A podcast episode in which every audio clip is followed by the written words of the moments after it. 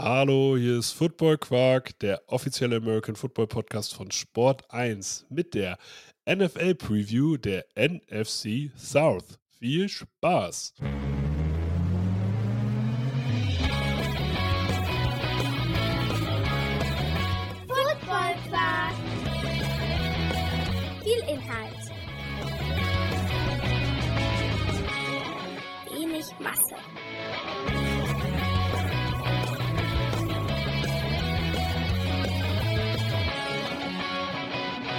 Hallo Philipp, Ja, moin Torben. geht's dir gut?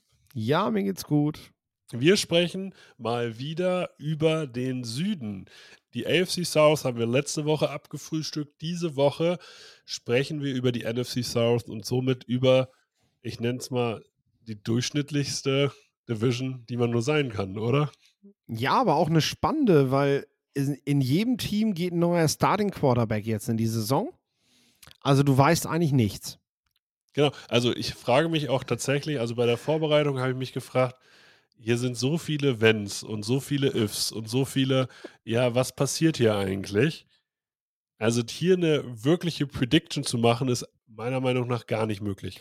Du, dann sind wir doch fertig. Alles klar? In, in diesem Sinne. ja, aber wir wollen natürlich, wir sind ja ein Service-Podcast. Wir wollen den Zuhörenden äh, natürlich etwas bieten. Und äh, deswegen sprechen wir über die einzelnen Teams. Sprechen, was war letzte Saison, was hat sich zur neuen Saison geändert. Ähm, auf wen wollen wir achten? Und dann natürlich der Ausblick. Äh, der wird natürlich jedes Mal ein bisschen schwieriger. Trotzdem sage ich mal, wir fangen mal an mit den Atlanta Falcons. Die Atlanta Falcons letztes Jahr 7 und 10 haben die 15 meisten Punkte gescored. Also da sind wir schon wieder bei typischen Durchschnitt. Haben aber auch nur die 23 beste Off äh, Defense gehabt. Also die Offense war durchschnittlich, die Defense leicht unterdurchschnittlich. Wir, sie haben nicht viel abgegeben, so, so, so können wir sagen. Jalen Dalton abgegeben. Aber ansonsten, sie haben den Jonu Smith geholt, sie haben den Taylor Heinecke geholt, sie haben den Onyemata geholt, ähm, sie haben den Jeff Okuda geholt, einen Bud Dupree geholt, Bijan Robinson gedraftet. Also da ist schon, oder einen Matthew Bergeron gedraftet, da ist schon, da ist schon was passiert und da ist eine Menge Talent reingekommen. Äh, also wir beginnen beim Draft halt Bijan Robinson, Matthew Bergeron, Zach Harrison, Clark Phillips, DeMarco Helms und Javon Quinn.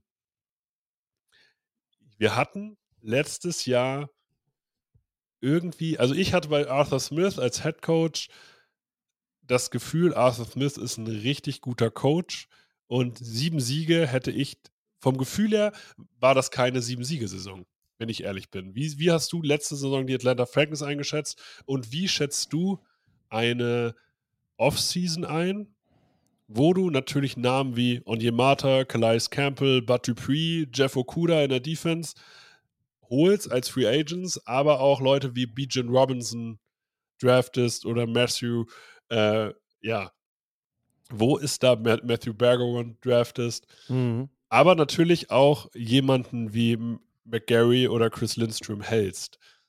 Mhm. Was war das für eine für dich äh, für eine Offseason? Ja, Weil- also Sind sie jetzt Die- besser oder schlechter geworden? Ja, die Falcons waren im letzten Jahr echt so, so unter dem Radar, sag ich mal. Also, wie du schon sagst, du siehst die Anzahl der Siege und denkst so, hm, was habe ich letztes Jahr nicht von den Falcons gesehen? Marcus Mariota war der Quarterback lange Zeit. Am Ende hat Desmond Ritter das Team ja, ja so übernommen und er soll jetzt eben auch in die Saison starten. Zur Offseason. Die Falcons haben viel Geld in die Hand genommen, um A, wichtige eigene Spieler zu halten und B, Neuzugänge zu verpflichten. Äh, darunter eben zum Beispiel Calais Campbell, der natürlich jetzt schon echt ein gestandener Veteran ist, aber trotzdem dir nochmal was gibt im Pass Rush. Jesse Bates auf Safety brauchen wir, glaube ich, auch nicht drüber reden. Und Taylor Heinecke sollte das mit Desmond Ritter eben doch nicht funktionieren. Ein Backup-Quarterback, der in der Vergangenheit bewiesen hat, dass er dir zumindest dann auch einer Saison irgendwie noch einen Sinn gibt. Ne? Also, dass das halt nicht alles komplett verloren ist. Ähm, das in Summe ist auf jeden Fall sehr interessant. Und im Draft, finde ich, haben sie, ja, sie haben wieder erste Runde auf Skill Possession gedraftet.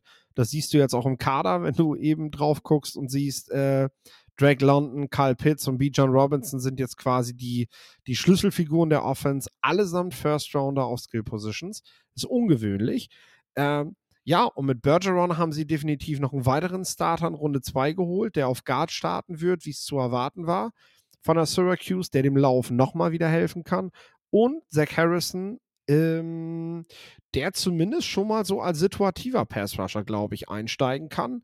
Hinter Calais Campbell sicherlich sich auch einiges zeigen lassen wird. Und das braucht er tatsächlich auch, weil gerade so die Entwicklungsschritte, die er bei den Buckeyes gemacht hat, obwohl er da eigentlich gutes Coaching hatte, waren, ja, da hätte mehr gehen können bei ihm. Hm. Also, du sagst, es, es, es ist ein Plan vorhanden bei den Atlanta Falcons. Wenn wir jetzt auf die Offense gucken, du hast Desmond Ritter schon angesprochen. Letztes Jahr von Marcus Mariota übernommen. Dieses Jahr erstmal als Starter gesetzt, aber natürlich Taylor Heineke als Backup, einen kompetitiven Backup, der auch bewiesen hat, dass er ein Winner ist. So, so weit könnte ich gehen. Wenn ich mir die Offense angucke, und mir auch den Spielstil der Atlanta Falcons angucke, dann habe ich eigentlich das Gefühl, dass ein Spieler wie Desmond Ritter kaum in bessere Umstände gekommen, äh, kommen kann. Weil die O-Line, finde ich, mit Chris Lindstrom und McGarry auf der rechten Seite, ist schon Top 10 Potenzial und der Rest ist zumindest solide. Also Dolman als Center, Matthews als Left Tackle, von Barrow erwarten wir jetzt einfach mal, dass der ähm, funktionieren wird, weil wo haben die, hat diese O-Line ihre Stärke? Im Run-Block, im Power-Blocking und dahinter haben sie jetzt sozusagen mit Bijan Robinson ähm, einen neuen Running Back, dem man zutraut, eine, sofort einer der besten Running Backs der Liga zu sein, aber auch mit einem Tyler Al-Jair oder einem Cordell Patterson. Ja, du hast ja gesehen, was die beiden im letzten Jahr gerissen haben. Genau, also hab, sieht man ja schon, also das Run-Game klappt. Also das äh, und muss, wie viel muss ein Desmond, wie viel Last muss ein Desmond Ritter wirklich lei leisten oder ertragen, wenn du diese O-Line hast, wenn du jetzt Bijan Robinson hast, wenn du dahinter noch Tyler Al-Jair hast, wenn du weiterhin Cordell Patterson hast und du ja zwei weitere athletische Monster mit Drake London und Kyle Pitts als Passcatcher hast. Und wen man nicht vergessen darf, glaube ich, ist Jonu Smith. Also wenn Jonu Smith seine NFL-Karriere reaktivieren möchte, dann natürlich unter Arthur Smith, weil der wusste schon bei den Titans, wie man Jonu Smith einsetzt.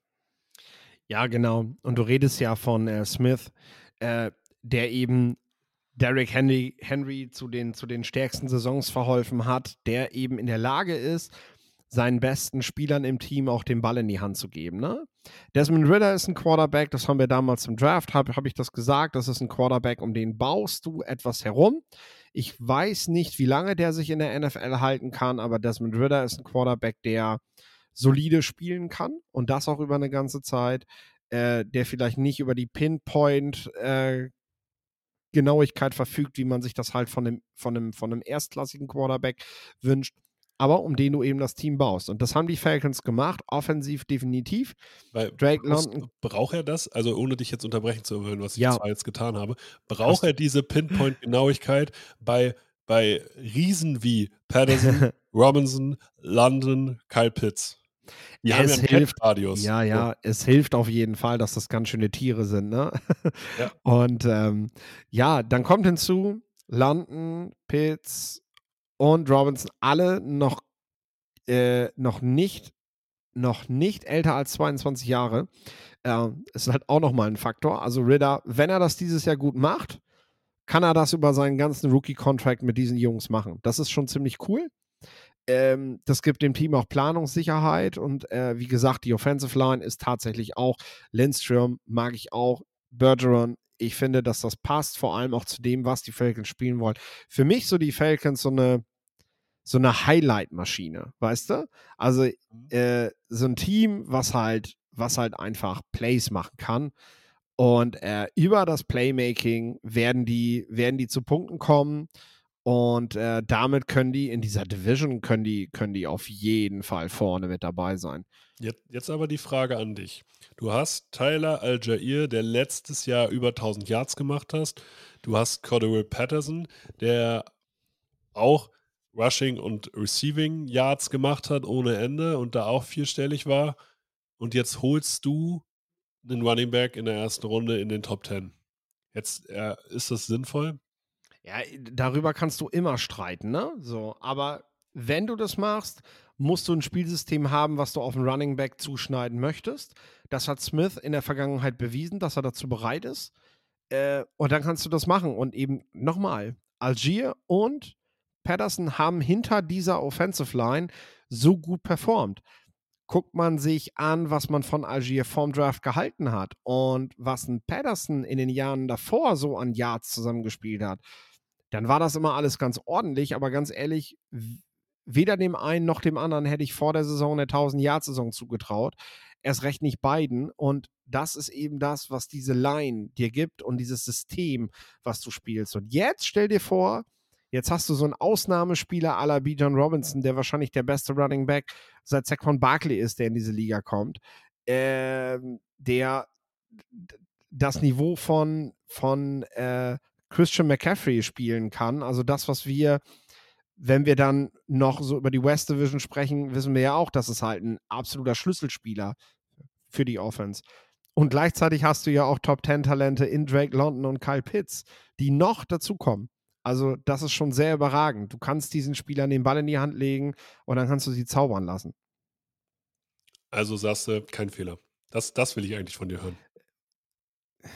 Ich würde es nicht tun, ich würde es nicht tun, aber wenn ein Team das macht, dann sind es für mich die Falcons, äh, weil es da einfach passt, weil sie dort, dort auch den Fokus drauf legen und sagen, okay, mhm. wir, wir, wir gehen da mit. Wir nehmen nicht nur einen Running Back Top 10, sondern wir wollen das jetzt auch so, so spielen. Wie die Lions das mit Jamie Gibbs halt auch machen. Die holen den an 12 und die werden den halt auch füttern. Und dann ist das in Ordnung. Das finde ich, äh, das ich aber wichtig rauszuarbeiten. Deswegen, stell, deswegen stelle ich ja auch äh, tatsächlich diese kritischen Fragen. Aber ich finde, B. John Robinson passt irgendwie ins Player-Profil der Atlanta Falcons. Wenn man sieht, was machen die innerhalb dieser Führung, die es jetzt gerade gibt unter Arthur Smith, dann ist das ein Spieler, der funktionieren kann. Wenn wir zu Defense kommen, dann war es bei der Defense so, dass diese Defense ja Platz 23 unterdurchschnittlich war. Ich würde das Ganze aber gern von hinten aufrücken, weil du hast jetzt Starter mit AJ Terrell. Ja, der hatte ein schwächeres Jahr, aber der war im Jahr davor ein Top 5 Corner. Du hast den Jeff Okuda geholt, der zumindest, er ist jetzt schon wieder fraglich, aber der hatte mal, der war mal einer der, der Talents sozusagen. Der war an Platz 3 gedraftet. Ja. Und wenn also wenn der auch er wieder, wenn er seine NFL-Karriere reaktivieren möchte, dann doch als Nummer zwei neben AJ Terrell. Bei Safeties, ich finde Richie Grant ist in Ordnung und Jesse Bates ist für mich einer der besten Safeties in dieser ganzen Liga. Das habe ich bei den Bengals immer gesagt, dass Jesse Bates unter, äh, also tatsächlich unterschätzt wird, finde ich noch. Äh, und diese Combo AJ Terrell Bates in einer Secondary, da kann auch ein Okuda funktionieren. Das ist quasi fast egal, wer wer der Nummer 2 Corner ist. Ja. Das gefällt mir ehrlich gesagt richtig gut. Und Grant, Grant kann, also Grant war ein Ballhawk während seiner College-Zeit. Und mit einem Jesse Bates neben dir auf Safety, mit dem, mit dem Wissen, der räumt halt alles ab, was du nicht erledigen kannst, kannst du viel freier spielen, du kannst viel mutiger spielen und viel mehr fürs Big Play gehen. Äh, das ist das, was ich dieses Jahr von Richie Grant gerne sehen möchte. Diese, dieses, was er halt am College schon gezeigt hat, dass er jetzt zum ersten Mal den Teampartner hat, mit dem er so frei aufspielen kann. Guck dir mal die Interception-Zahlen damals von äh, einem, einem, einem Jackson bei den Bears an, als neben ihm Adrian Amos, der, hm, ja. der Strong Safety war. So, der ist, der ist, also der hat verrückt gespielt. Ne? Der ist einfach zum Ball bei jedem Play. Der hat einfach ein Näschen gehabt und ist hin, hin, hin. Und das kann Grant halt auch, ne? dass er jetzt einfach sagt: So, gut, ich habe da neben mir ja einen, der räumt ab. Ich mache einfach nur noch Plays. Ja, und das ist super wichtig. Und ich meine, als Backup einen Mike Hughes zu haben, ist auch okay. Trey Flowers ist okay. Das ist sogar von der Tiefe her erstmal etwas, wo ich sage, Falcons diese Secondary, die, also, wenn, selbst wenn eure äh, Defense letztes Jahr unterdurchschnittlich war, nicht schlecht, aber unterdurchschnittlich, diese Secondary ist es nicht. Dieses Secondary gefällt mir sogar, also vom Potenzial und von der Altersstruktur her eigentlich richtig gut. Kommen wir zu den, wenn wir zu den Linebackern jetzt kommen. Und ich sage jetzt einfach mal, die spielen eine 3-4. Mhm. Troy Anderson und Caden Ellis, was sagst du zu diesem Inside-Linebacker-Duo? Also, du musst, wenn du jetzt hier die Front Seven anguckst, das ist natürlich solide, ne? Das ist aber gespickt mit vielen Veterans, die halt einen sauberen Job machen und den ein oder anderen Spieler, der halt mal wirklich ein Play machen kann. Und, und darüber haben wir noch gar nicht gesprochen, weil wir jetzt über die Falcons ganz am Anfang dieser Division reden. Wenn wir bedenken, gegen welche Quarterbacks du sechsmal im Jahr spielst, dann reicht es völlig aus. Jetzt die Frage an dich: Diese beiden Inside-Linebacker sind jetzt nicht Top of the Pops, aber ich sag mal, davor steht, ich halte Onyemata, Ja, guter Spieler. Calais Campbell, Veteran, der sicherlich nicht mehr im Peak ist, aber der gibt dir immer noch sehr hohe Qualität. Und du hast mit Grady Jarrett einen, den man irgendwie vergisst, wenn man über die besten äh, Defense-Liner redet, aber der da eigentlich genau reingehört. Also ich weiß nicht wieso, ne? Aber äh, doch, ich weiß schon, weil ich, weil ich äh, Bears-Fan bin und das Team einfach sehr stark verfolgt habe. Ryan Pace ist Assistant General Manager dieses Teams. Und je länger ich mir dieses Team angucke, desto mehr sehe ich die Handschrift von dem. Gerade hier in der Defense. Überleg mal, wie vor zwei, drei Jahren seine Defense halt ausgesehen hat. Mit Mac auf der einen Seite, mit Robert Quinn halt auf der anderen Seite. Veteran Pass Rusher, die aber Sacks machen können. Dann hast du, hast du richtige äh, Run-Stuffer, die aber auch zum Quarterback durchschießen können drin. Und auf Linebacker hast du es ein bisschen vernachlässigt. Dafür hast du da aber Spieler gehabt, die einfach sich relativ frei bewegen durften, weil du mit vier Mann vorne an der Front einfach Kapelle machst und dahinter lässt du die ja relativ frei spielen mit einem Defensive Coordinator, der das halt auch umsetzen kann. Ne? Und das finde ich interessant bei den Falcons, dass das so, äh, ja, man kann jetzt darüber streiten, ob, äh, ob das insgesamt bei den Bears gut funktioniert hat, aber die Defense war immer überragend stark und äh. Und Pace war, was das angeht, kein schlechter GM. Und was die Falcons hier nach der Dan Quinn-Ära, die eigentlich dafür verantwortlich sein sollte, eine gute Defense aufzubauen, hier gerade aufs Feld schickt, zumindest was die erste Reihe betrifft, das ist in dieser Division äh, ganz vorne und reicht auf jeden Fall, um diesen Quarterbacks, ja, Kopfzerbrechen Jetzt, jetzt zu bereiten. Wir haben über eine Person noch gar nicht gesprochen. Bud Dupree. Bud Dupree hat sicherlich einen zu hohen Vertrag gekriegt von den Titans. Hat aber in einer Konstellation bei den Steelers, wo der Fokus nicht auf ihm als Nummer 1 äh, Pass-Rusher äh, lag, sondern wo andere Spieler auch sehr, sehr viel Qualität mit reingebracht haben, hat er richtig gut abgeliefert. Kann ein Bud Dupree wieder so abliefern, wie als, als er damals neben Cam Hayward gespielt hat? Wenn jetzt Grady Jarrett und Calais Campbell in der Line vor ihm stehen oder neben ihm stehen, je nachdem, wo er sich platziert. Also zweistellige Sackzahlen würden mich schon sehr überraschen, wenn er das hinkriegt. Dafür ist ein Calais Campbell, glaube ich, auch einfach nicht mehr ähm, das Level, was man sich wünscht. Und dafür wäre es auch notwendig, dass ein Zach Harrison letztendlich als Rookie mehr Spielzeit bekommt, weil Campbell ähm, wäre sicherlich noch mal gefährlicher, wenn auch er eher in einer größeren Rotation sich wiederfindet und nicht irgendwie am Ende bei zwei Dritteln der Snaps mit auf dem Feld steht. Ähm, das heißt, der Fokus geht dann schon wieder Richtung Bud Dupree bei vielen Plays. Ja, und deswegen sehe ich halt keine zweistelligen Sackzahlen. Aber ich sage nicht zweistellig, aber er hat letztes Jahr vier gehabt. ja, ich da sage- schon mehr. Vielleicht wir, schafft er sogar doppelt so viel. genau. Was sagt äh, jetzt, wir machen einen Over-Under. Bud Dupree, 9 Sacks. Er sagt, ich bleib da drunter. Ja, ich sag genau neun. Aber weil zwei, zehn traue ich ihm auch nicht zu, aber neun traue ich ihm zu. Und ich finde Arnold Ebidigitje, den fand ich letztes Jahr ganz cool. Und Lorenzo Carter, der kann in dieser Konstellation auch funktionieren. Also, ich habe irgendwie das Gefühl, dass diese Front oder diese Defense an sich nicht mehr sozusagen, sie hat aufgeschlossen zur Offense. Ja, die werden halt in Summe viel Stress machen und wie So. gesagt, du hast Playmaker in der Defense und du spielst gegen Quarterbacks, die nicht gerne gegen defensive Playmaker spielen, weil sie dann, weil sie dann Mist bauen. Jetzt aber die große Frage. Sie kommen aus einer 7 und 10 Saison. Und gefühlt sind wir uns, glaube ich, einig, die Defense ist besser geworden, sie ist erfahrener geworden.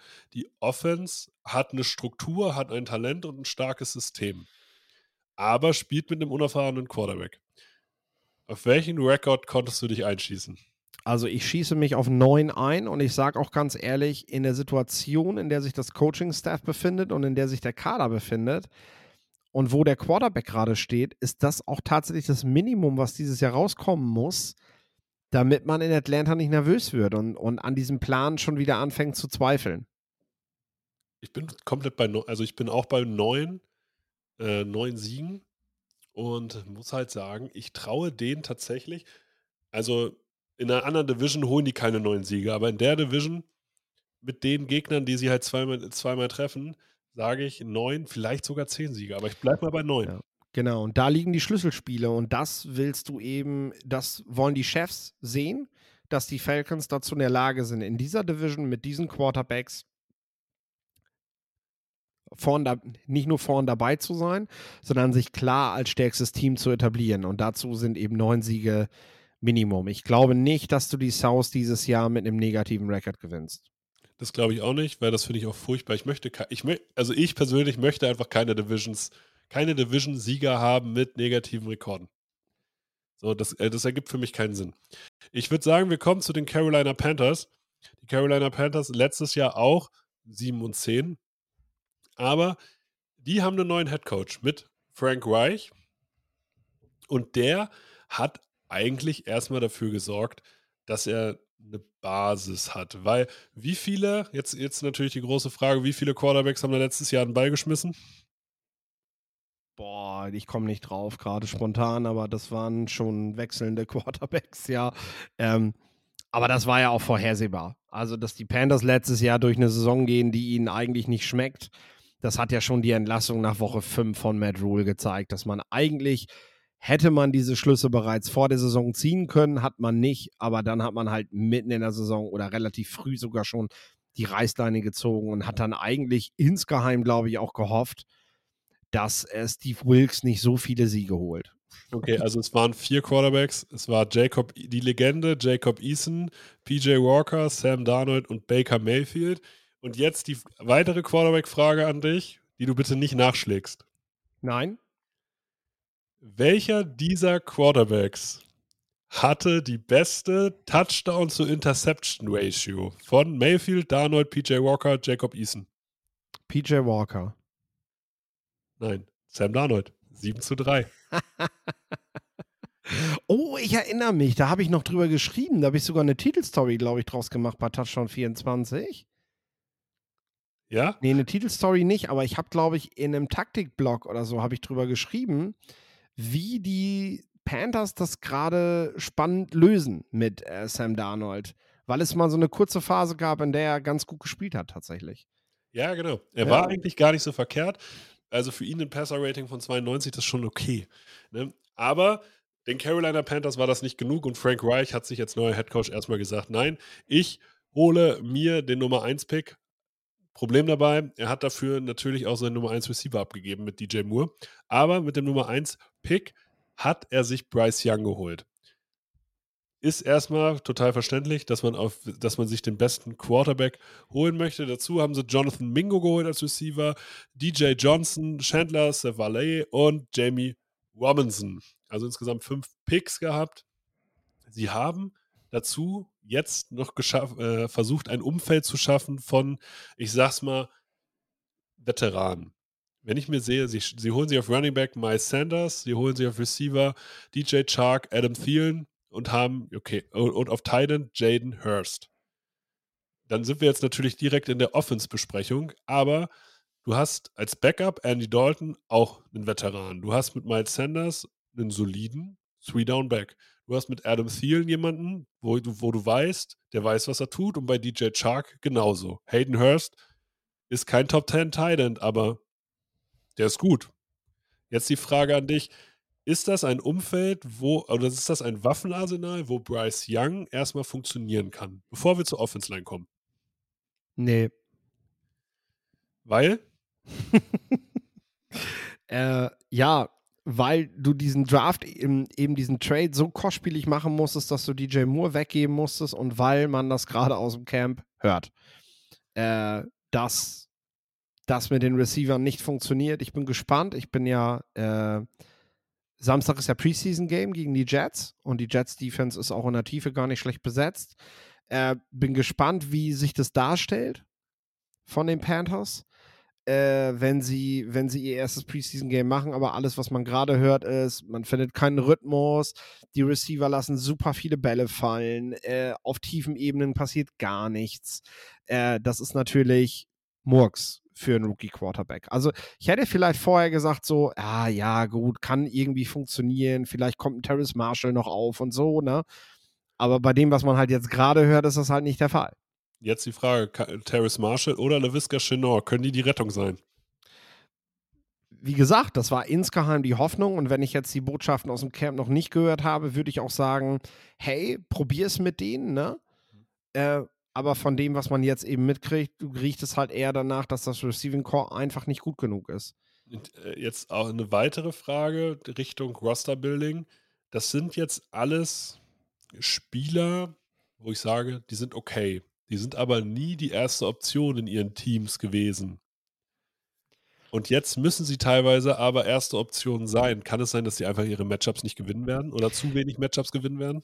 Genau, genau. Sie sind, sie sind dazu nicht in der Lage. Also es ist so ein bisschen, da bin ich wieder bei den Bears, aber es ist ein bisschen vergleichbar mit der Situation, die, äh, die Justin Fields eben anfangs bei den Bears vorgefunden hat, ne? Wo du einfach wo, wo, er dafür gesteinigt wurde, dass er ständig gesackt wird und es waren einfach überhaupt keine Receiver offen. So. Und äh, das ist natürlich für Bryce Young, der auch ein relatives Leichtgewicht ist, natürlich jetzt keine Traumvorstellung. Ähm, aber trotzdem muss er spielen. Er muss sich da durchbeißen. Und ich bleibe auch dabei, ein guter Quarterback wird sich auch über solche Widerstände hinwegsetzen. Ne? der wird, auch wenn er dann nicht viele Spiele gewinnt, wird er davon stärker. Während andere Quarterbacks natürlich daran zerbrechen, die aber eben nicht dieses Level haben. So, Bryce Young ist der Quarterback, der zeigen kann, aus welchem Holz er geschnitzt ist da, ne? Ähm, er ist ein sehr kreativer Playmaker. Das heißt, er ist in der Lage, dann eben auch mal einen Spielzug in die Länge zu ziehen und zu gucken, äh, vielleicht öffnet sich ja doch noch eine Option, ne? Und darüber kann vielleicht was gehen.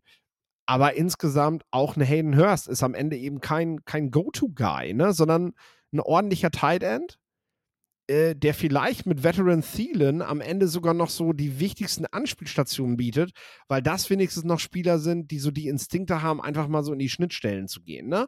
Und einfach zu sagen, ey, ich sehe schon vorm Play, wo ich gleich frei bin. So. Und jetzt geht es für Young nur darum, das auch zu erkennen. Und das war ja genau ein Kritikpunkt, den man äh, im Draft bei ihm hatte. Alles, was nach dem Snap passiert, sieht ziemlich cool aus. Alles, was vor dem Snap ist, ist etwas, was er lernen muss. Sind doch die perfekten Bedingungen, um das jede Woche zu lernen, indem er Thielen und Hurst in die Schnittstellen wirft. Und ist Frank Reich nicht ein Coach dafür, der ein System um ihn herum basteln kann, wo Bryce Young schnell performen kann? Weil Bryce Young, hast gesagt, schmächtig, könnte ständig gesackt werden. Er spielt hinter einer O-Line, die mir eigentlich ganz gut gefällt, weil ich Ikem Okwonu hat sich in der zweiten Hälfte der Saison gemacht und Taylor Moten als Right Tackle, finde ich, brauche ich vor keinem Right Tackle in der Die Line, die Line ist gut. Ich habe das, hab das schon tausendmal gesagt, du brauchst am Ende keine, keine Top 5 O-Line, du brauchst eine gute O-Line. Die muss ja, solide sein. Hat und diese O-Line Schwächen, sage ich, ist erstmal okay. Ich finde auch Interior Klar. sind die okay. So, das ist, da ist keiner schlecht. Sogar Definitiv. auch von der Tiefe. Du hast mit Chandler Savala ja sogar noch jemanden, der noch, der noch nachkommt, den du wahrscheinlich auch ähm, sehr früh schon sehen wirst. Also da bin ich mal gespannt, was man von ihm jetzt in, während der Preseason Games und auch vom Camp so mitbekommt. Ne? Also du baust hier gerade was auf. Das ist, das ist auf jeden Fall wichtig. Und wie gesagt, man wird auch ein System finden.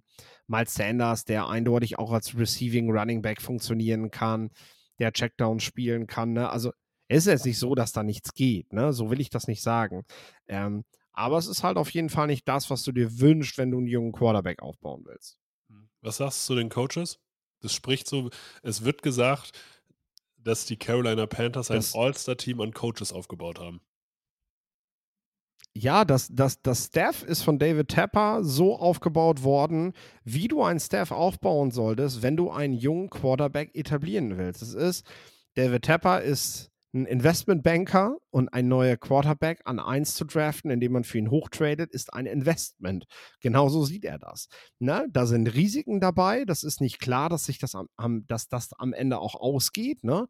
Aber damit es ausgeht, musst du halt so viel wie möglich investieren.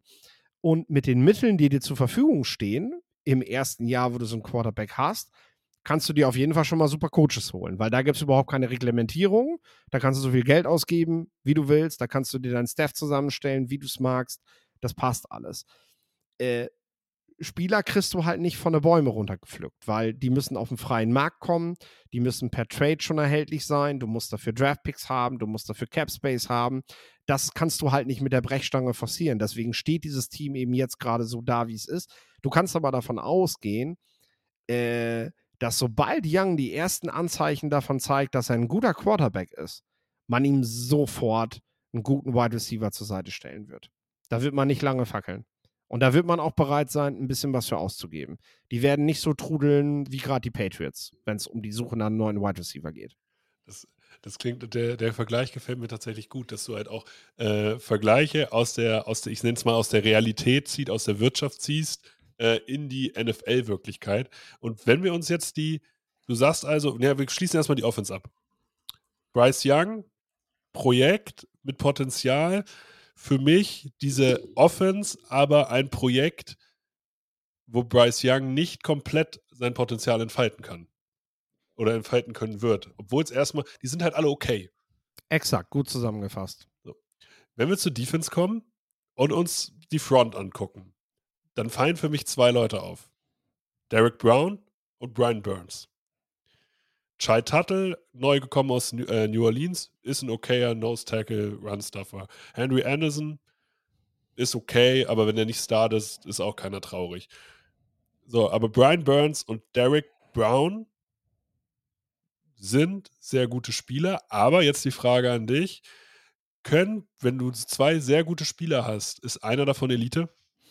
Also direkt mal, sein neuer Defensive Coordinator sieht das anders, wer der wichtigste Spieler seiner Defense ist. Giro Evero hat sich nämlich als allererstes mit JC Horn getroffen, als er neuer Panthers Coach Also ich geworden habe ist. ich hab, ich hab nicht gesagt, dass er der wichtigste Spieler ist. Ich sage, in der Front Ja. fällt mir auf Derek Brown und Brian Burns. Ähm, Burns ist der wichtigere, weil er halt einfach nochmal von außen kommt und häufiger die Matchups schlagen kann. Äh, Brown ist aber nicht weniger wichtig und auch nicht weniger gut. Also beide sind absolute Schlüsselspieler Jetzt für den Frage, Aufbau dieser Defense. Sind sie Elite-Spieler auf ihren Positionen oder sind sie einfach nur sehr gut? Es sind Elite-Spieler auf den Positionen. Definiere, also wir reden dann von Derek Brown in einem Atemzug mit DeForest DeForest Buckner. Buckner. Ja, Okay, wir reden bei Brian Burns im selben Atemzug mit Matthew Judon.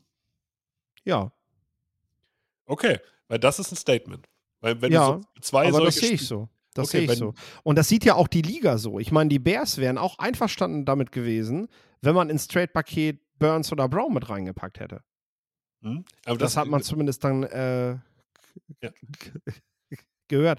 Also die sehen einen Wide Receiver la DJ Moore auf der, mit derselben Qualität wie diese beiden Spieler, die ja von der Positionswertigkeit her nochmal leicht unter einem Wide Receiver stehen sollten. Ne? Äh, also, und wenn National Football League Teams das so sehen, werde ich da nicht gegensetzen. Mhm. Aber das ist ja, das ist ja für unsere Zuhörenden total wichtig, um, weil Derek Brown und Brian Burns sind jetzt nicht super bekannt. Du hast auf Linebacker dann noch einen Frankie Louvu, einen Jack Thompson und auch einen Justin Houston, die alle, ja, das sind alles legitime Starter. Und in der Secondary bist du eigentlich, ich finde, du hast in dieser Defense halt keine Schwachstelle, weil du hast in der Secondary JC Horn als klaren Nummer 1 Receiver, der wirklich Potenzial hat, ein Elite-Corner zu sein. Du hast mit zwei Safeties, mit Xavier Woods und Von Bell.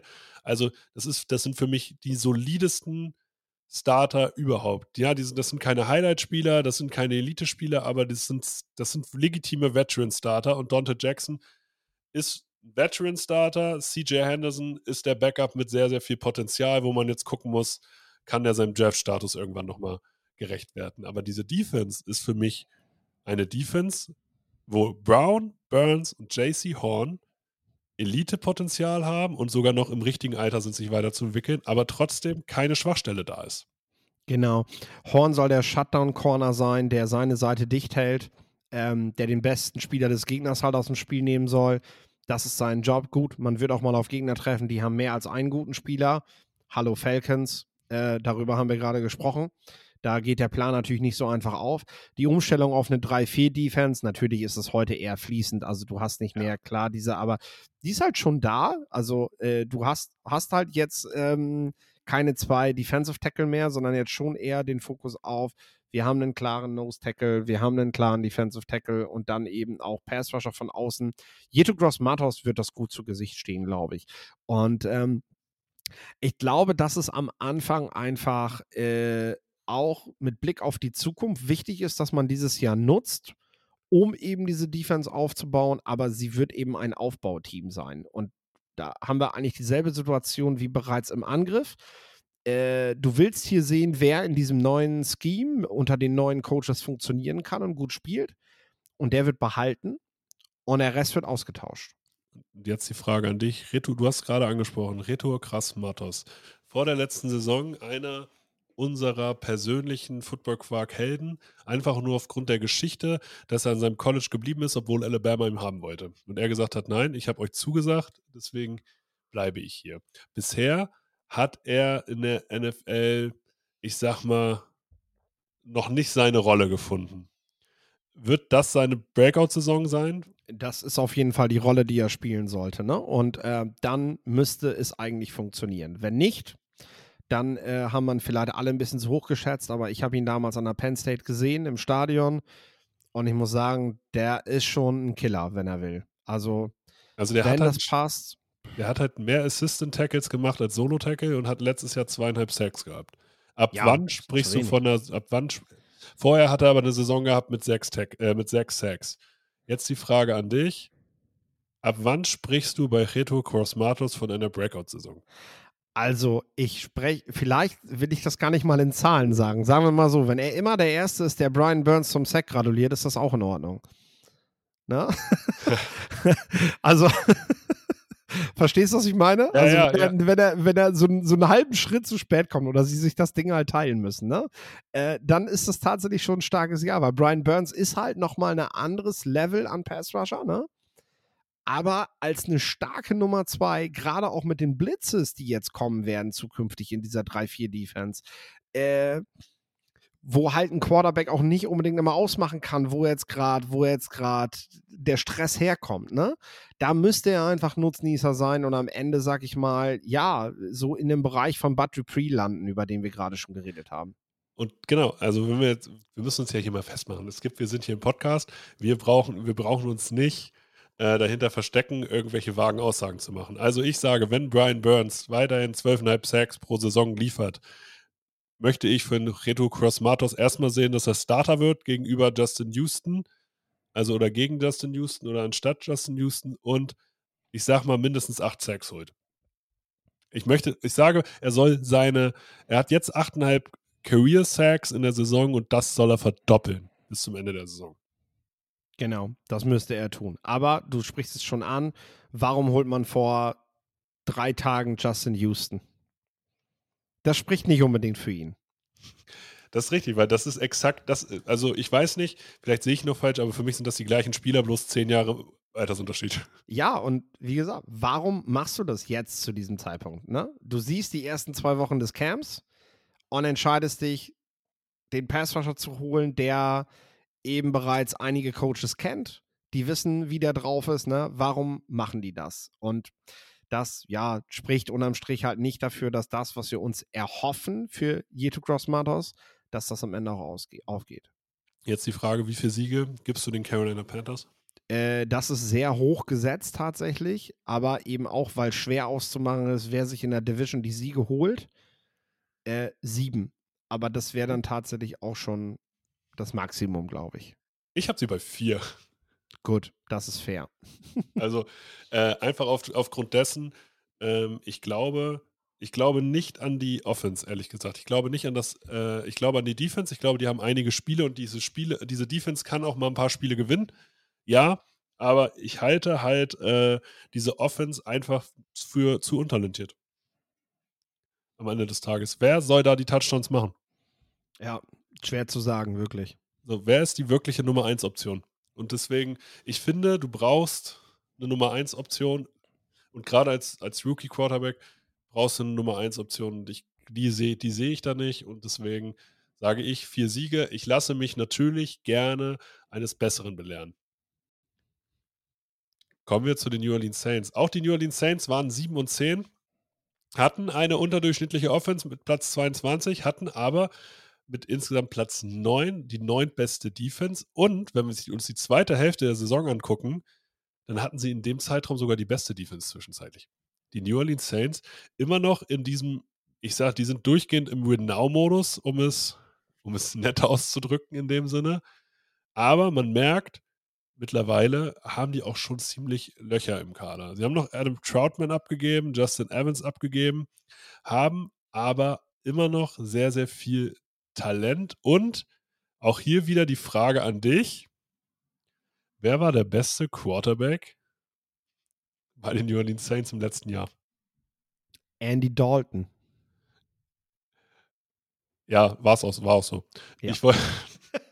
er war aber überraschend gut. Er hat eine 18 zu 9 Touchdown äh, zu Interception Ratio, Passer Rating von 95, zwei Drittel der Pässe Ja, ja. angebracht, Ja, ja. Zwei, acht, also 2800 Yards. Das war okay. Und jetzt guck dir an, ich meine, wir werden gleich noch näher drüber sprechen, aber guck einfach mal, wenn du dir die Zahlen merkst, jetzt ist Derek Carr der Quarterback. Und ich meine, Derek Carr ist wahrscheinlich nicht der nächste Pat Mahomes. Aber er ist besser als Dalton. Ja, das ist jetzt nämlich die Frage. Also wir gehen jetzt, wir gehen erstmal zum Draft. Da hat man äh, Brian Brzee geholt, Isaiah Frosky geholt, Kendry Miller geholt. Also die ersten beiden waren Defense Liner. Kendry Miller ist Running Back, Tackle. Nick Saidivieri geholt, QB Jake Hayner geholt, Safety Jordan Howden geholt und A.T. Perry, A.T. Perry als Right Receiver geholt. Und dann hast du einen neuen Quarterback mit Derek Carr. Wie hoch ist das Upgrade zwischen Andy Dalton und Derek Carr in den gleichen Umständen? Also ich glaube, Derek Carr ist schon der wichtige Free Agent, der gekommen ist. Und ich meine, auf der einen Seite wird Derek Carr vielleicht auch manchmal ein bisschen zu hoch gehangen. Auf der anderen Seite, glaube ich, wird man ihm damit aber auch nicht gerecht, indem man ihn immer wieder schlecht redet. So, weil ich finde, dass Derek Carr schon seinen Platz in der National Football League verdient hat. Da, davon Und, reden wir nicht. Aber ne? wir reden davon, wie hoch Nee. ist das Upgrade zu Andy Dalton aus dem letzten Jahr? Ja, und der Unterschied ist, Andy Dalton ist mittlerweile und das seit ein paar Jahren nur noch ein Backup-Quarterback in, in der Liga. Ist kein Starter mehr. Und das ist halt der Unterschied. Ähm, Derek Carr ist ein durchschnittlicher Starting-Quarterback mit der Option, im richtigen Umfeld sogar noch ein bisschen besser zu sein. Und Dalton ist, ähm, ist äh, äh, ja, da nicht präsent. Also wenn du ein Top 32 Ranking von Quarterbacks machst, dann würde Dalton, ähm, hätte er dieses Jahr einen Startplatz inne auf den letzten Plätzen landen und Derek Carr würde bei mir wahrscheinlich irgendwo aktuell bei 15 bis 17 plus landen. Genau, also Derek Carr ist für mich der 17. beste Quarterback in der Liga und in guten Umständen wird er Platz 12. Ja, so. Und das ist natürlich schon ein Upgrade gegenüber dem, was du letztes Jahr hattest. Und gemessen daran, dass sich das Team eben nicht groß verändert hat, was natürlich auch daran gelegen hat, dass du kaum Cap Space hattest. Also du konntest dich ja auch nicht wirklich verbessern. Ich muss jetzt aber wieder, ich muss mal wieder ein paar Fragen stellen. Du sagst, Derek Carr funktioniert in guten Umständen. Wie gut sind die Umstände? Er hat letztes Jahr mit Josh Jacobs auf Running Back gespielt, mit Waller auf Tight End, mit Devonta äh, Adams auf Receiver, mit Hunter Renfro auf Receiver. Dieses, sind diese Umstände schlechter als die Umstände Alvin Kamara, also wir gehen mal von Woche 7 aus, Chris Olave, Michael Thomas. Also er hatte Josh McDaniels als Head Coach, ne? Okay, ja. Das muss man halt auch dazu sagen. Äh, Ja, ist richtig. bei den- Aber wir reden nur von den Mitspielern. Nee, du kannst die Raiders kannst du nicht messen. Und Derek Carr hat das selber gesagt. Er hat letztes Jahr ein beschissenes Jahr gehabt. Ähm, er hat ab einem gewissen Zeitpunkt, wo halt klar war, in welche Richtung das geht und wie man ihn im Lockerroom bewertet, hat er auch äh, die Saison weggeschenkt. Und das hat er auch gesagt, das hat überhaupt nicht zu dem gepasst, wie er charakterlich eigentlich sein will und wofür er steht. Ne? Ähm, da hat er sehr klare Statements gehabt, wo er sehr selbstkritisch gewesen ist. Ne? Und äh, dass er eben klar sagt, aufgrund der neuen Sit Situation, jetzt, wo er eben wieder, wieder der Starting QB ist, ähm, will er halt wieder Vollgas geben. Und das muss halt sein. Deswegen, also du kannst die Zahlen vom letzten Jahr bei den Raiders halt überhaupt nicht messen, ähm, weil das einfach, das war einmal eine Scheißsituation und da Davante Adams, äh, ja, auch der hat ja, der muss ja auch erstmal gucken, ob er, ob er wieder besser wird. So, auch bei dem war ja, war es ja nicht gut. Mhm. Ähm, Du hast mit Chris Olavi, glaube ich, eine Nummer 1, eine neue gefunden. Und mit das Michael Thomas hast du im besten Fall sogar eine 1B-Option, wenn er zurück in die Spur findet. Wenn er zurück in die Spur findet. Ja, also wie wahrscheinlich ist das aus deiner Sicht? Stecke wir noch da mal, drin? Sehen wir nochmal einen Michael Thomas äh, als, als B-Lösung oder ist er jetzt einfach die 2 und wir müssen ihn in reduzierter Rolle sehen, damit er im Endeffekt fit bleibt? Ja, ist er aber auch schon okay. Wenn es am Ende die 2 ist, wenn er das erfüllt, hm? Dann ist doch gut. Dann haben sie doch zwei gute Receiver. Juwan Johnson hat das auch gut gemacht. Jetzt die Frage. Und dann ab Woche 7 Alvin Kamara und Jamal Williams. Vier, oder? Der ist doch für drei Spiele gespielt. Für drei Spiele? Okay, ab, ab äh, Woche 4 ja. noch besser Alvin Kamara und Jamal Williams. Man hat Alvin Kamara jetzt wieder jemanden für die harten Yards dazugestellt. Kommt ihm das gut zu Gesicht? Ja, das kommt ihm gut zu Gesicht und es gibt Gerüchte, dass Kareem Hunt ist ja vor ein paar Tagen bei den Saints gewesen. Mhm. Eben weil die ersten drei Wochen Kamara ausfällt. Äh, der könnte ja auch noch mit dazu kommen. Passt das? Hunt ist ja eher der Kamara-Typ Running ja. Back. Also das ist halt einfach, das ist jetzt die B-Lösung dafür, dass du halt die ersten drei Wochen kein Receiving Target auf den kurzen Bereichen hast. Was Derek Carr braucht, was diese Offense auch braucht. Kamara ist ein Schlüsselspieler in der Saints Offense. Nicht umsonst kriegt er so viele Bälle. Und du hast aktuell, sorry Jamal Williams und auch Kendra Miller, du hast keinen Running Back im Kader, der in der Lage ist, das an Receiving Targets aufzunehmen, was Kamara kann. Und da ist Hunt wäre da meiner Meinung nach schon die richtige Lösung. Ich verstehe, dass man sich mit Delvin Cook nicht beschäftigen muss, weil ähm, der will halt das ganze Jahr starten. Mhm. Hunt ist jetzt eher auf dem, in dem Bereich seiner Karriere, wo er sagt, ey, wenn ich die ersten drei, Jahr, drei Wochen einen vollen Startplatz kriege und dann in der Rotation mal für einen, für den Kamera reinkomme und insgeheim hoffe, dass er sich nochmal wehtut, äh, dann kann ich da, dann wäre das für mich eine gute Station. Hinter der O-Line. Die, die Saints stehen für mich immer für starkes Lineplay und immer für starke Offensive Lines. Sagen wir mal, die bleiben fit, so wie sie sind. Trevor Penning spielt ein ganzes Jahr und Ryan Ramchick bleibt auch fit. Dann ist das ja eigentlich auch wieder eine der besseren O-Lines. Mhm. Penning, Pete, McCoy, Lewis und Ramchick. Ja, definitiv. Vor allem, weil ein Penning, glaube ich, nochmal einen Schritt macht. Überleg mal, von welcher Schule der kam, als der gedraftet wurde und äh, welche Schritte der gemacht hat. Und jetzt, glaube ich, hast du mittlerweile wirklich einen gestandenen Left Tackle da stehen, der vor allem auch echt ein Abräumer ist. Jetzt die Frage an dich. Mit Derek Carr, letztes Jahr Platz 22, also mit Andy Dalton letztes Jahr Platz 22 in der Offense, jetzt mit Derek Carr, hinter einer hoffentlich fitten O-Line, mit Chris Olave und einem fitten Michael Thomas. Besser als Platz 18 in der Offense? Also du musst ja eigentlich Durchschnitt plus rechnen. Also so ungefähr dieselbe Debatte, die wir auch über Derek Carr führen, ne?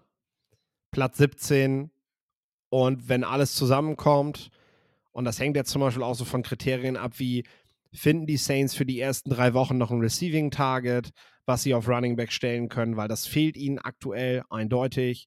Ähm, das sind so Faktoren. Bleibt ein Car fit? Ähm, ne? Das, das, sind ja immer die Faktoren. Ich spreche davor, ich habe dich gerade gefragt, besser als Platz 18. Letztes ja, ich sag ja, dasselbe wie bei K, Platz 17. Und mhm. wenn es richtig gut zusammenläuft, können die auch Richtung 11, 12 irgendwo liegen. Okay. Sagen wir mal, es läuft richtig gut. Und du kommst dann jetzt auf diese Defense. Eine Defense, die eine mhm. Achse hat zwischen Tyron Matthew, Marcus May, Demario Davis und Cameron Jordan. Natürlich hat man einen Marcus Davenport abgegeben, aber diese Achse an Defense, sage ich, gefällt mir richtig gut. Und Ja. die- diese Defense hat auch schon gezeigt, dass sie eine der besten Defenses in der Liga sein kann. Du hast einen Cornerback mit Marshall Lattimore, der immer noch sehr, sehr gut ist. Du hast einen Zach Bourne. Jetzt die Frage: Reicht diese Defense-Line? Ja, also du hast, du hast auf jeden Fall langfristig gut, gut die Abgänge kom- kompensieren können. Brian Brissy und Foskey ähm, sind ja quasi die Ersatzleute für David, David, David Onyemata und äh, für Marcus Davenport. Ähm, wie gesagt, langfristig sollte das auf jeden Fall passen. Kurzfristig hast du dir jetzt Verstärkungen in zum Beispiel Kalen Saunders geholt. Mhm. Das müsste also auch passen. Und Nathan Shepard. Ähm, die Saints haben halt, ja, ich meine, die waren zwischenzeitlich mal echt so ein Team, was so, wo halt jeder 30, 40 Punkte gegen machen konnte, ne? Und davor waren sie aber halt bekannt dafür, dass sie halt übertrieben gut Defense gespielt haben. Und das eigentlich über Jahrzehnte. Das war eigentlich immer die Identität von den Saints. Und die, die finden sie jetzt so in den letzten Jahren allmählich zurück. Und das ist, wir sind beim Thema, wir haben es bei den Falcons schon gesagt, das ist halt nicht unwichtig in dieser Division. In dieser Division kannst du mit der Defense die Division gewinnen. Äh, das ist sehr spannend. Ja, und was heißt das am Ende des Tages für dich? Die New Orleans Saints vom Rekord her, also von den Spielern her sind die immer noch Win Now, vom, also wie sie sich selber sehen. Da ist kein Umbruch, da ist kein Rebuild da. Aber vom Rekord her, sie kommen von 7 und 10. Sie müssen drei Wochen lang auf Alvin Kamara verzichten. Sie haben einen neuen Quarterback. Aber eigentlich sagen wir auf jeder Position, eigentlich ganz okay. Die Achse gefällt.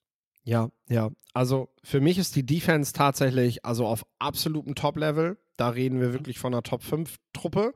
Aber Defense ist halt auch immer so ein bisschen wackelig. Ne? Du weißt halt nie genau, landet sie am Ende dort auch. Da kommt es auch mal ein bisschen auf Glück an bei ein paar Plays, die gemacht werden. Ne?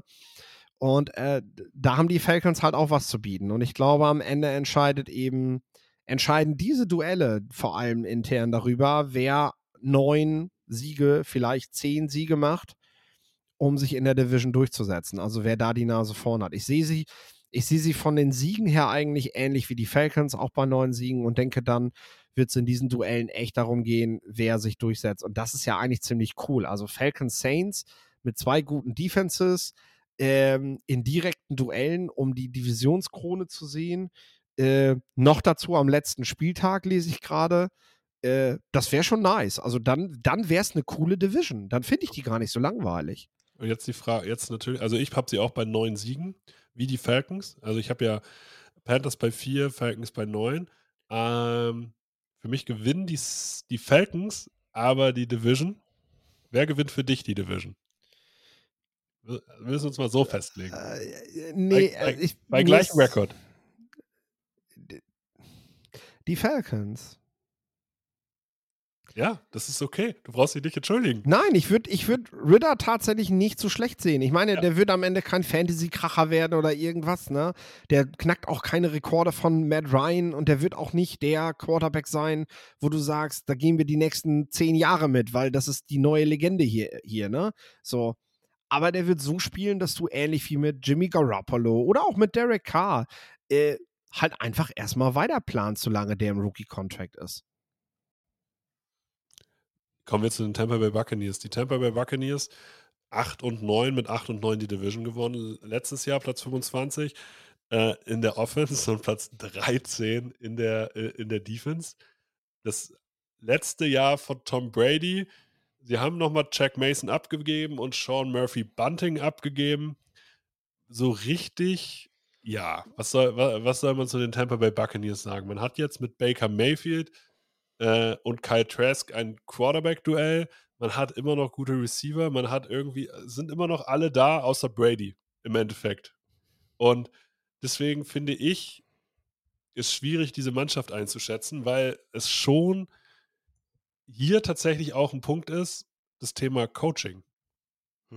Ist Todd Bowles ein Head Coach oder nicht? Was sagst du? Als Defensive Coordinator finde ich ihn richtig stark. Ja, äh, schauen wir mal, weil man wird, glaube ich, die eine oder andere Klippe in diesem Jahr ja umschiffen müssen und du hast dieses Jahr eben keinen Führungsspieler wie Tom Brady, der den Laden zusammenhält. Ne? Dein Quarterback ist jetzt Baker Mayfield Und ähm, das ist sicherlich auch ein Leithammel, aber Leithammel ist, glaube ich, das richtige Wort. Also der, der, äh, der trifft vielleicht nicht immer den richtigen Ton, wenn es darum geht, den Lockerroom wieder zusammenzubringen. Ähm, und daran muss Todd Bowles sich natürlich messen lassen. Auf der anderen Seite finde ich andere Coaches wiederum sehr vielversprechend in diesem Team, weshalb die Bucks ein bisschen überraschen können. Mhm. Jetzt, jetzt müssen wir uns mal, wir müssen uns jetzt hier mal angucken. Wen haben sie im Draft geholt? Kalijah Kenzie, Cody March, Jaja Diaby, Sivorsia Dennis, Payne Durham, Josh Hayes, Trey Palmer und José Ramirez. Also, wenn ich mir ein Spot für Kalijah Kenzie gewünscht habe, dann doch eigentlich neben Vita Vea, oder? Ja, definitiv. Das ist, das passt ganz gut zusammen, ja. Hm, aber da kommen wir gerne später zu. Wir gehen erstmal wieder zur Offense. Im Quarterback-Duell Baker Mayfield gegen Kyle Trask. Wenn du dir die besten 30 Quarterbacks der Liga aufschreiben müsstest, wäre einer davon dabei? Das Ding ist, dass es tatsächlich momentan keinen Frontrunner gibt.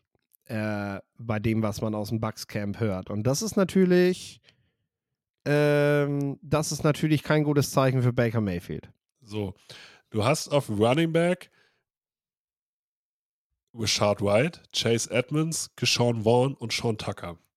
Wie ist Richard White vielleicht die Fantasy-Option für die dritte, vierte Runde auf Running Back?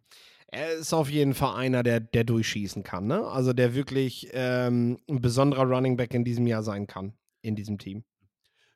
Wenn du jetzt auf Receiver guckst, Mike Evans als, als Ex-Receiver, Chris Godwin als, als Slot, Russell Gage wie viele, wie viele Receiver-Trios in der Liga gibt es, die besser sind als die, ja, wenn sie das, sind? Das ist tatsächlich so, ne? Und deswegen bin ich halt auch so, ha, warum, warum Mayfield jetzt noch nicht das Zepter da übernimmt, ne? Weil eigentlich ist es doch für ihn, müsste das doch passen, was er dazu, was er dort zur Verfügung stehen hat. Wer macht mehr Yards, Mike Evans oder Chris Godwin? Godwin. So, diese Offensive Line. Du holst Worths auf die linke Seite, du gibst Jack Mason ab, aber du holst auch ne, hast auch einen Cody Morsch geholt, Ryan Jensen ist wieder da. So, Matt Pfeiler geholt, Luke Gödecke geholt. Ist diese Offensive Line mit drei Variablen oder drei neuen Punkten ähm, noch Elite? Das ist mutig, äh, was, was die Bugs da machen. Wirfs jetzt auch. Also ich, ich mag es einfach nicht und das ist immer wieder eine Haltung von Coaches die so das O-Line-Play äh, nicht ganz verinnerlicht haben. Ne? Äh, denn, denn wenn dein Spieler auf der Seite einen richtig guten Job macht, dann setzt du ihn nicht auf die andere Seite. Wo Richtig spielt Javan Taylor in diesem Jahr bei den Chiefs, nachdem alle gesagt haben, öh, die brauchen ja einen Ersatz für Orlando Brown oder für wen auch immer? Ja, der spielt auf der rechten Seite. Weil das kann er. So. Also, das ist jetzt genau die Frage tatsächlich ist es so schlau, die, äh, als Left Tackle zu probieren. Natürlich ist das ein sehr guter Right Tackle, aber nicht jeder gute Right Tackle ist ein Left Tackle. Wir haben, das, wir haben die Thematik mal durchgespielt mit, versucht euch mal mit der anderen Hand den Hintern abzuwischen. Ja, also es ist ja eher wie wenn du, wenn du als, als äh, also stell dir vor, du bist ein 100-Meter-Sprinter und du hast äh, die Startblöcke, aus denen du losläufst und du wechselst den Fuß aus ja. dem du losläufst. Das ist, glaube ich, das, das beste Beispiel dafür, was du umstellen musst. Bernhard Reimann zum Beispiel hat mal zu mir gesagt, für ihn wäre das überhaupt kein Thema. So, weil er sowieso als Tight End, als ehemaliger beide Stands gelernt hat und da sowieso mal wechseln musste. Ne? Hat er sich da, hat er sich da eigentlich immer ganz gut dran gewöhnt, dass es für ihn spielt das keine Rolle, von welchem Fuß er startet. Äh, Luke hat auch gewechselt innerhalb der Zeit am College. Der hat ja mit Bernhard Reimann zusammengespielt. Aber Tristan Wirfs hat eigentlich immer rechts gespielt. Und nur weil er jetzt der beste Tackle im Team ist, heißt das nicht, dass er auf links spielen soll. Aber ich lasse mich gerne überraschen. Ansonsten bin ich ja ein großer Fan von Dave Canales, weil der hat letztes Jahr ja für diesen Durchbruch von Geno Smith gesorgt in der Seahawks äh, in der Seahawks Offense und das war so insgeheim meine Hoffnung, als ich die als ich so dieses Match die Receiver, Baker Mayfield und so und dann dieser Coach, der mit Geno Smith so gut gearbeitet hat, ne, hatte ich so gedacht, so, ey, vielleicht kann das ja ganz cool werden, aber gerade hört man nicht viel Cooles. Genau. Außer, außer, dass beide Quarterbacks sagen, dass sie die Offense richtig abfeiern. Also die haben richtig um- Bock. Aber nicht umsetzen können. Toll. Ja, du, aber das halt, also die Offense ist ziemlich cool, tatsächlich, die Canales spielen lässt. Aber Gino ist scheinbar dann doch nochmal ein anderer Quarterback als Baker Mayfield. Kommen wir zur Defense. Die Defense ist immer noch sehr, sehr stark. In der, äh, in der Front hast du mit Elijah Kenzie den First Rounder, mit Vita Vea und Logan Hall auch zwei Spieler, die, Vita Vea ist meiner Meinung nach immer noch einer der besten Interior äh, Defensive Linemen der Liga. Logan Hall ist solide. Du hast auch Tryon Chionka, der was kann. Du hast Shaquille Barrett, der wieder fit ist und Linebacker-Duo aus Devin White und Levante David muss sich auch vor keinem verstecken. Dann hast du auf einmal eine Front Seven, die eigentlich die Spiele dominieren kann. Wenn du alleine, wenn du Shaquille Barrett, Vita Vea, Devin White, Levante David siehst und als Füller einen First Runner hast, Logan Hall hast, also das geht schlechter, oder? Als diese Front Seven. Ja, es war auch super wichtig, wenn du dir anguckst, wie viele Playmaker, vor allem bei den Falcons, aber auch zum Beispiel bei den Saints dabei sind, dann war das so wichtig, so viele Defender wie möglich zu halten, weil diese Defense tatsächlich auch über die Mannschaftsleistung kommt. Die haben sehr starke Einzelspieler, aber die haben eigentlich auch wenig Lücken. Und das ist das, was du, glaube ich, gegen diese krassen Teams brauchst, weil die Falcons können dann einfach den Plan dieses Jahr verändern, wenn sie gegen die, wenn sie gegen eine Defense spielt, die wir haben das vorhin bei den Panthers gesagt mit JC Horn. JC Horn nimmt Drake London raus. Sehr gut, dann hast du Kyle Pitts. Und wer stoppt den? Ne? Das ist das halt. Und die Bucks sind in der Lage, alle so ein bisschen zu limitieren mit ihrer Defense. Ne? Das macht sie, glaube ich, weiterhin, äh, weiterhin auch mindestens wettbewerbsfähig in dieser Division. Jetzt die Frage an dich. Du hast jetzt, wir sehen, diese Front ist richtig gut. Die Secondary. Du hast keinen Elite-Corner wie JC Horn oder Marcus Latimore, aber du hast zwei 1B-Lösungen mit Jamal Dean und Carlton Davis. Was gefällt dir besser? Mm, Dum, dum, dum, dum, Dumm, dumm, dumm, dumm, dumm. Schwierig. Schwierig, schwierig. Aber ich finde die Secondary schon stark. So wie sie da gerade ist.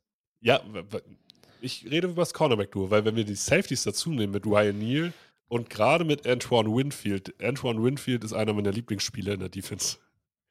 Äh, die machen natürlich noch was weg, aber wenn ich mir nur die Cornerback-Duos angucke, mir gefällt eigentlich es immer besser, einen klaren Nummer 1 Corner auf Elite-Level zu haben, als zwei 1B-Lösungen. Das kann ich Ja, von mir aus sagen. Aber in dem Fall hier bei den Bucks ergibt es Sinn, weil du mit Winfield jemanden hast, ähm, ja, der dich einfach auf beiden Seiten unterstützen kann. Ja, und weil ich halt sagte, du musst, du musst immer die Perspektive auf die Division, auf diese sechs Spiele legen. Gerade mit dem, was du zu, zur Verfügung hast und was du in diesem Jahr reißen kannst. Jedes Team der South Division spielt um den Division-Titel, aber mh, nicht um mehr, sehr wahrscheinlich zumindest nicht. Und äh, ähm, dann musst du eben gucken, was bieten die anderen Geg Gegner auf und dann brauchst du zwei 1B-Corners im Gegensatz zu einem JC Horn und dahinter Dante Jackson. Ne? Weil du eben Drake London und Kyle Pitts beide rausnehmen musst, weil du Chris Olavi und zumindest kannst du nicht erwarten, dass Michael Thomas einfach schlecht sein wird. Ähm, und dann passiert das halt am Ende nicht, sondern du musst dich dafür auf jeden Fall präparieren, dass sie, dass sie eine zweite Matchup-Waffe im Receiving Core haben. Ergo bietest du die auf. Und gegen die Panthers Receiver reicht es allemal. Jetzt, jetzt zum Abschluss auch hier der Rekord, den, bei dem du bei den, für die Tampa Bay Buccaneers gelandet bist.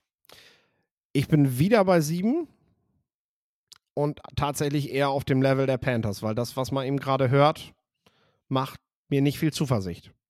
Da sind wir auch gleich tatsächlich. Ich bin auch bei sieben Siegen. Ich sehe ich seh anscheinend einfach nur die Carolina Panthers deutlich schlechter. Aber äh, deswegen, nee, ich möchte auch nicht gleich sein. Ich sage sechs Siege Tampa Bay Buccaneers. Dann habe ich vier Siege Carolina Panthers, sechs Siege Tampa Bay Buccaneers und neun Siege bei den New Orleans Saints und den Atlanta Falcons. Aber die Falcons gewinnen für mich die Division. Vielleicht möchtest du deinen Part auch nochmal hinzufügen. Ja, das ist, das ist, so würde ich es tatsächlich zusammenbringen. Also, das passt für mich und ich freue mich in dieser Division. Deswegen sage ich, ich glaube, sie wird attraktiver sein, als wir uns momentan vorstellen mögen, weil ich mich echt auf richtig harte Duelle zwischen Falcons und Saints wünsche. Und da haben wir historisch krasse Nummern mit Matt Ryan und Drew Brees zwar gehabt, jetzt mehr mit den Defenses, aber auch mit ein paar ziemlich coolen Playmakern. Und das, ja, das macht schon Spaß. Ich glaube, ich könnte mir vorstellen, dass wir beide Spiele am Ende auch im, im Fernsehen sehen, weil äh, es beides sehr spannende Spiele werden. Ja, also ich glaube tatsächlich, es ist, eine, es ist sowieso eine Players League, aber wir sehen hier vielleicht zukünftige Stars der Liga einfach und zukünftige Gesichter der Liga in manchen Teams. Und, das äh, auch, ja. Ja, und das darf man auch nicht. Also wir können hier Teams beim sich entwickeln zugucken. Und deswegen, ich freue mich. Wir sind durch mit der NFC South. Wenn euch diese Folgen gefallen, liked uns auf unseren Social Media Kanälen, bewertet uns auf sämtlichen Podcast-Playern, die ihr so kennt. Es war mir ein Blumenpflücken. Das letzte Wort hat wie immer Philipp. Jo, ich muss los.